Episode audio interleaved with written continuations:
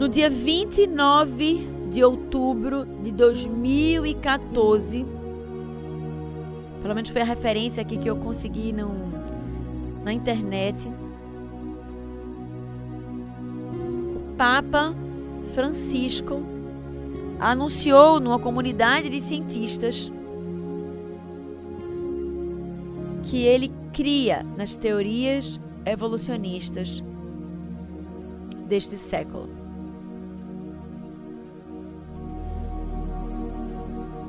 Ele confessou àquela comunidade e ao mundo que Deus não havia feito o mundo como se tivesse uma varinha mágica em suas mãos. Que Gênesis não retrata exatamente a realidade ou a verdade. E que o Big Bang não vai de encontro à fé cristã.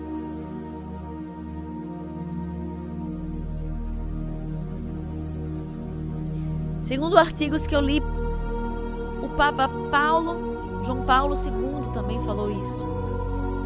E o Papa antes dele também fez o mesmo relato.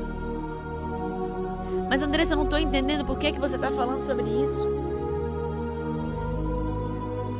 Porque o princípio de todas as coisas tem sido atacado. Se nós queremos entender a nossa história, se queremos entender aonde nós estamos agora, nós precisamos olhar para trás e olhar para onde tudo começou. A gente estudando Gênesis lá na escola por esses dias, o nosso capelão lá, Pastor Augusto, ele disse assim: é, o livro de Gênesis ele é a sementeira da doutrina cristã. Quantas sementes foram plantadas em Gênesis e quanto quanto Gênesis ele é norte para a, a caminhada cristã, para que nós possamos entender a fé cristã. Leis, regras e princípios que são estabelecidos ali e que vão, vão fazendo cada vez mais sentido ao longo de toda a história bíblica. Promessas que vão se cumprindo lá na frente. A própria promessa né, do descendente que viria e esmagaria a cabeça da serpente. A promessa de Cristo foi feita em Gênesis pela primeira vez. Mas o diabo, através de homens como esses, tem atacado o princípio da fé cristã. E o evolucionismo tem entrado com força dentro das igrejas.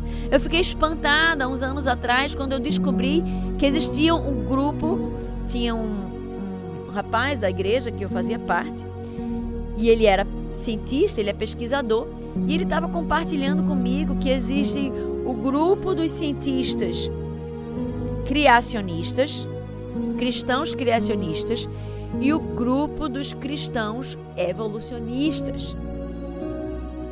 Eu fiquei chocada, porque não há como você convergir a fé cristã e o evolucionismo. Não há como.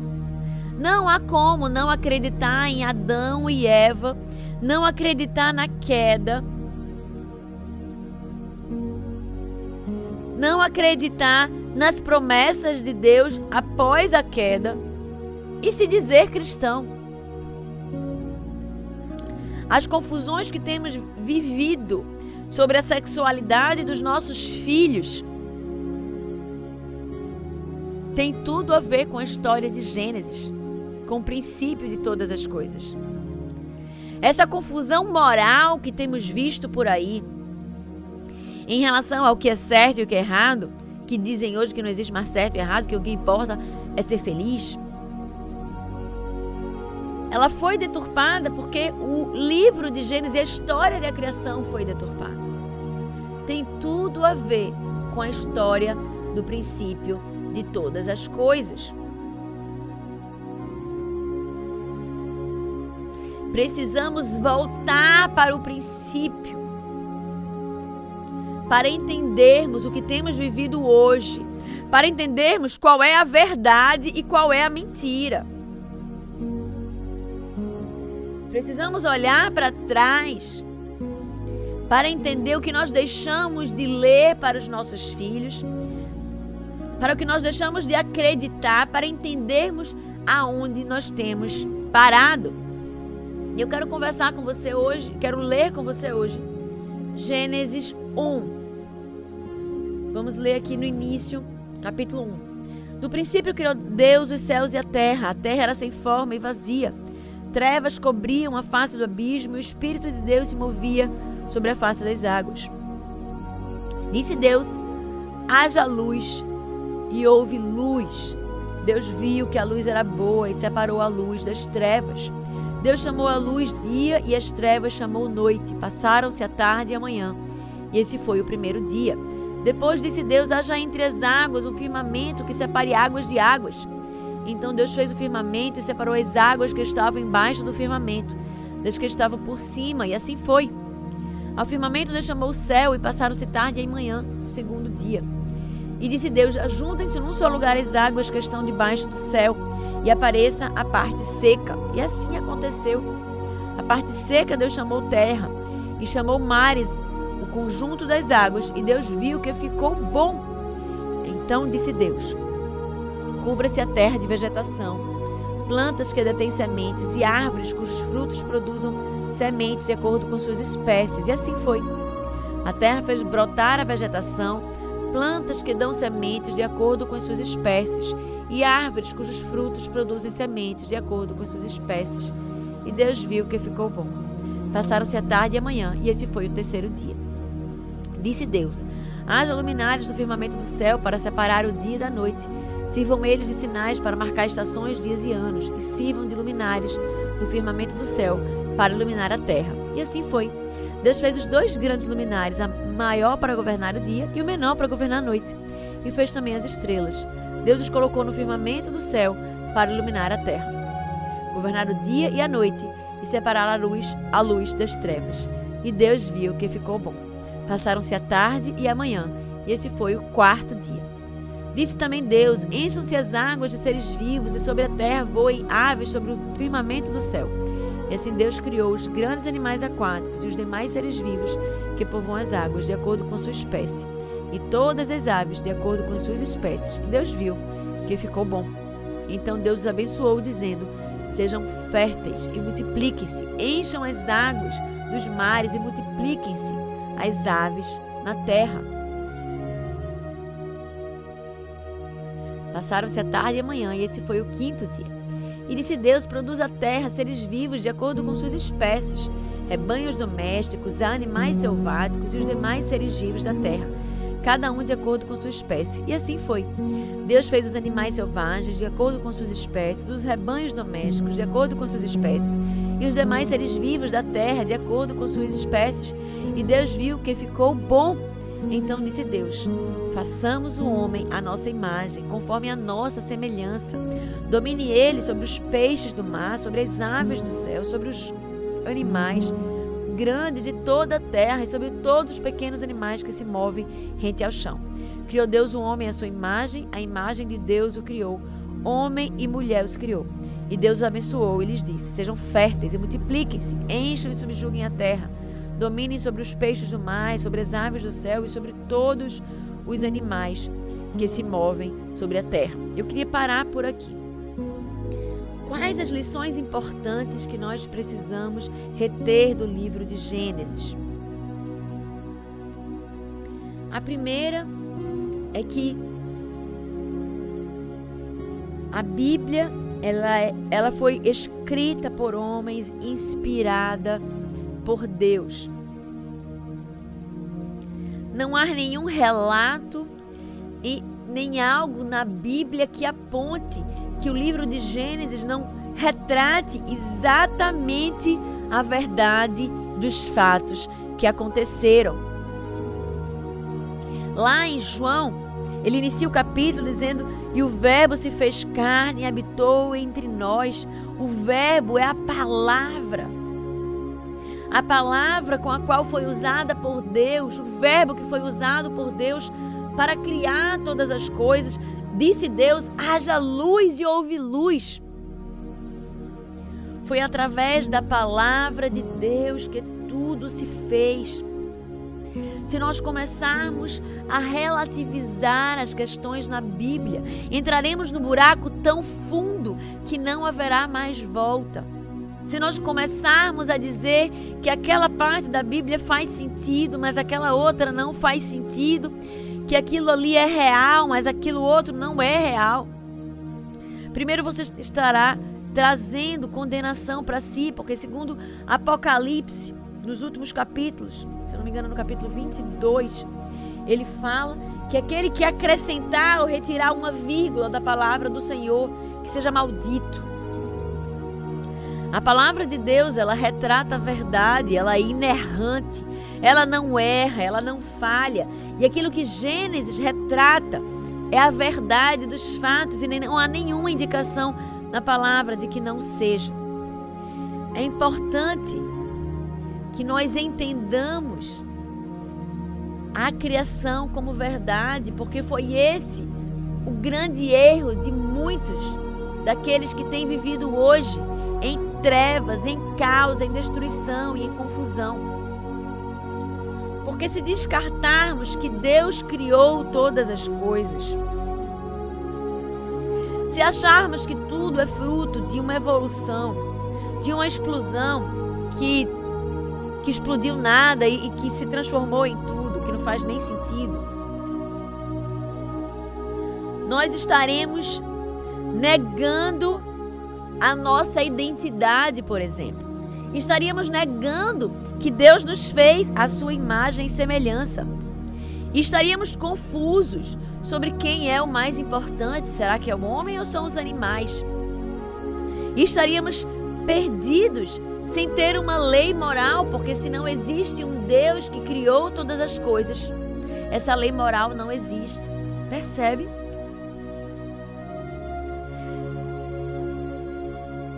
Nossa identidade. Aqui no versículo 26, Deus diz: Façamos o homem a nossa imagem. Aqui ele fala no plural, percebeu? Aqui é a demonstração né, de que a Trindade, desde o início do capítulo, mostra que a Trindade estava reunida. Né, quando ele começa dizendo que o Espírito pairava sobre as águas, se movia sobre a face das águas, o Espírito Santo. E disse Deus: haja luz. Né? Deus estava ali, haja luz, que era o Verbo que se fez carne, Cristo estava ali, no poder da palavra, como arquiteto do universo. E aqui, no versículo 26, quando ele fala sobre a criação do homem, ele diz no plural, pela primeira vez: Façamos o homem à nossa imagem, conforme a nossa semelhança. Como os livros de ciências ensinam que o animal que o homem é um animal irracional, isso não é verdade. O homem não é um animal irracional. Isso é uma sementinha do evolucionismo que é lançado no início da educação fundamental 1. O homem, ele é uma criação especial de Deus e está aqui em Gênesis de forma muito clara. Ele cita toda a sua criação, ele criou vários animais e tal, e veio. E no sexto dia, ele criou a coroa da sua criação, que foi o homem. Ele não fez o homem de qualquer jeito. Ele não fez o homem a partir apenas da sua criatividade, mas ele fez o homem conforme a imagem da Trindade, a, ima a sua imagem, a imagem de Deus, de Cristo e do Espírito Santo, que são um e um em três.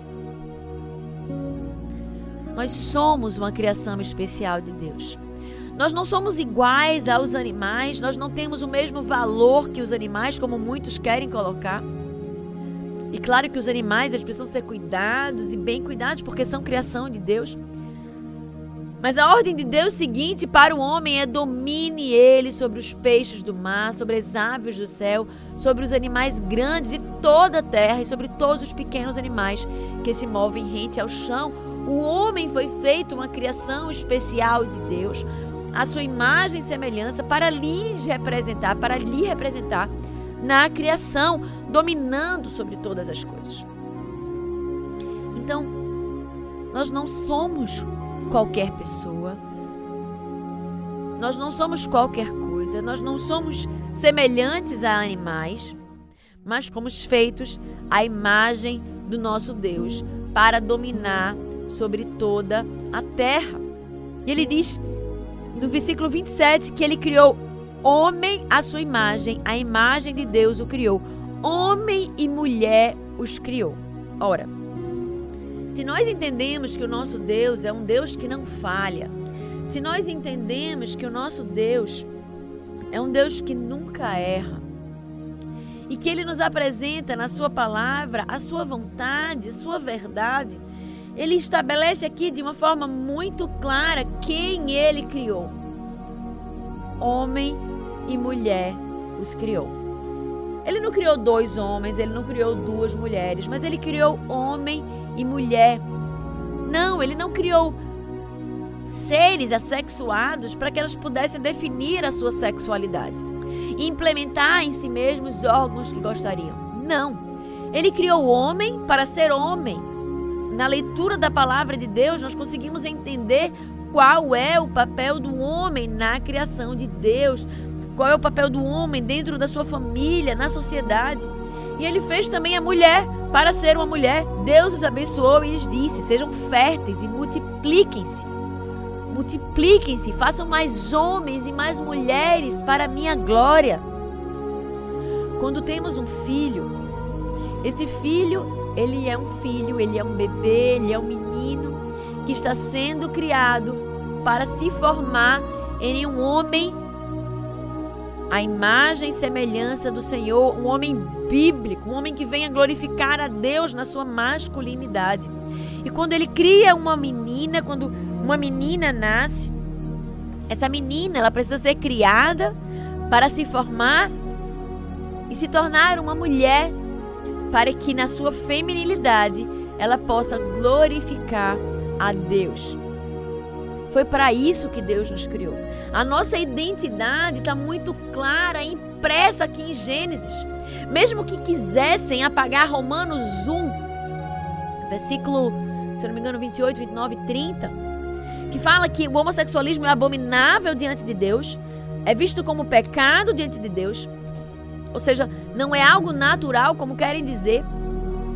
Ainda assim, Deus imprimiu no primeiro capítulo da Bíblia como ele os criou e como ele nos fez para ser homem e mulher. Não há meio termo, não há uma terceira opção. Homem e mulher. E essa é a nossa identidade. Não há, inclusive, como obedecermos o sejam férteis e multipliquem-se, sem que haja um homem e uma mulher.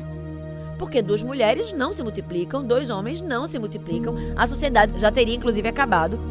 Mas homens e mulheres, eles são, eles podem ser férteis e eles podem multiplicar a terra, encher a terra. E essa foi a, segunda ordem, né, depois de dominar sobre a terra foi a segunda ordem que Deus deu a Adão e Eva. Sejam férteis e multipliquem-se. E esse é o chamado de Deus. Nós temos visto essa confusão muito grande em relação à questão da sexualidade. Muitos pais que acham que está tudo sob controle em casa e que muitas vezes, no susto, descobrem que os filhos estão se denominando homossexuais ou bissexuais. Não estou nem dizendo filhos adultos, tá, gente? Ah, isso tem cada vez mais, de forma mais frequente, acontecido no meio de adolescentes de 11, 12, 13 anos. O que é muito triste. Então, as crianças, de forma muito, de, muito cedo, elas têm se sentido confusas. E aí eu quero trazer a pergunta para você: por que será que isso tem acontecido? temos permitido que os nossos filhos sejam influenciados pelas teorias desse mundo, pelas mentiras que esse mundo tem contado. Mas se você quer proteger o seu filho, se você quer guardar o seu filho de mais interpretações, de entendimentos distorcidos da palavra de Deus, de entendimentos distorcidos da sua identidade, você precisa contar a história do princípio de todas as coisas. Lá em Deuteronômio, É, Deus nos chama através da, de Moisés a inculcarmos a palavra de Deus no coração dos nossos filhos. Tem gente que às vezes manda assim mensagem: Andressa, desde quando eu devo fazer devocional com meu filho? Olha, desde muito pequeno. Natan já tem a Bíblia dele e tem lá, né, aquela Bíblia ainda com toda desenhadinha, onde nós vemos ali na primeira página a criação de Deus. Filho, Deus criou todas as coisas. Não abra mão dessa verdade. Você precisa ensinar isso ao seu filho. Não deixe que o evolucionismo alcance o seu filho dentro das escolas, porque eu vou lhe dizer uma coisa. Se ele continua estudando na escola laica, é exatamente o que ele está aprendendo. Ele está aprendendo que Deus não existe, ele está aprendendo que tudo surgiu a partir de uma evolução. E não é só ensinado de forma direta, não. Isso é ensinado também nas entrelinhas. Quando ele, por exemplo, estuda lá no primeiro ano, ou é no segundo, que os animais, eles são divididos em animais racionais e irracionais. Então ali ele já aprende que o homem é um animal, que ele é um animal. Que é exatamente o que o evolucionismo prega. Evoluímos até nos formarmos homens. Então está em todos os campos, está na história, na disciplina de história, está na disciplina de geografia, está em todo canto. Não abra mão de contar essa história para o seu filho, porque ela é crucial na definição da identidade dele, ela é crucial no caminhar dele para a fé cristã. Ele precisa saber que Deus criou todas as coisas, que ele não foi feito ao acaso, que ele não é um erro, que ele não é qualquer coisa, que ele não é não tem a mesma importância que o animal, mas que ele é feito à imagem e semelhança de Deus. Que ele não está aqui por acaso, mas que ele tem um propósito certo, que é de refletir a imagem desse Deus que o criou. Só conseguiremos combater as mentiras ensinando a verdade aos nossos filhos. Não se engane. Levar ele para a igreja ao domingo não é suficiente. Você precisa fazer muito mais. Deus te chama a encucar. Você já leu Deuteronômio 6, de 4 a 9? É todo o tempo, é o dia todo, é no sentar, é no deitar, é no levantar, é no caminho, andando pelo caminho. É em todo o tempo. Se continuarmos negando aos nossos filhos o ensino da palavra de Deus, porque estamos ocupados demais para isso, continuaremos vendo os nossos filhos caindo nas armadilhas de Satanás, se desviando dos caminhos do Senhor e sendo conduzidos à morte. Mas eu tenho certeza que não é isso que o seu coração deseja. Por isso você precisa tomar uma decisão hoje. De não deixar mais para depois de organizar a sua agenda para ter um momento seu com Deus, de organizar a sua agenda para ter um momento seu com seus filhos, de leitura da palavra, o culto doméstico. São nesses momentos, desde pequenininho, todos os dias, que você vai estar ensinando aos seus filhos o princípio da palavra. Quem foi que criou o mundo? Foi Deus. Quando o professor na escola chegar ensinando outra coisa, ele vai estar minimamente blindado contra as mentiras. Precisamos ensinar os nossos filhos quem eles são, de acordo com a palavra de Deus, porque o mundo está aí gritando alto. E há muitas vozes diferentes dizendo que eles podem ser o que eles quiserem ser. E é por isso que temos visto o homossexualismo, o bissexualismo e todas essas outras distorções de identidade entrando dentro das igrejas, entrando na casa daqueles que se chamam povo de Deus. Estamos em guerra. Uma guerra declarada contra os princípios do evangelho, contra a identidade dos nossos filhos que foi dada em Deus. Pare de se distrair com coisas que não têm importância. Estamos aqui por um tempo determinado, estamos aqui de passagem. O Senhor pode voltar amanhã. Precisamos estar com foco na eternidade. Isso eu não estou chamando você a abandonar o seu trabalho e viver para Cristo. Não é isso, porque nós vivemos para Cristo quando nós honramos, provendo para nossa família e sendo responsáveis e honrando a Deus em nosso trabalho. Mas precisamos, dentro do nosso tempo, separar um tempo para que nós possamos ensinar os nossos filhos a palavra da verdade, blindando-os contra as mentiras de Satanás. Que Deus te abençoe que Deus tenha misericórdia de nós.